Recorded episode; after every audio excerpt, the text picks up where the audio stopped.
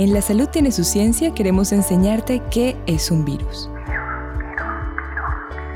Un virus es un agente infeccioso que se multiplica dentro de las células de seres vivos, desde un murciélago hasta un Homo sapiens sapiens. Hay virus tan cercanos como el que produce la gripe y tan alejados como el causante del ébola. Pueden estar en cualquier parte, en el asiento del autobús o en la fruta que recoges en el mercado. Solo necesita un ser vivo para hospedarse allí y reproducirse. Y ese puede ser tú. Protégete y oye la ciencia. Este fue un mensaje de la Academia de Ciencias Físicas, Matemáticas y Naturales y esta emisora.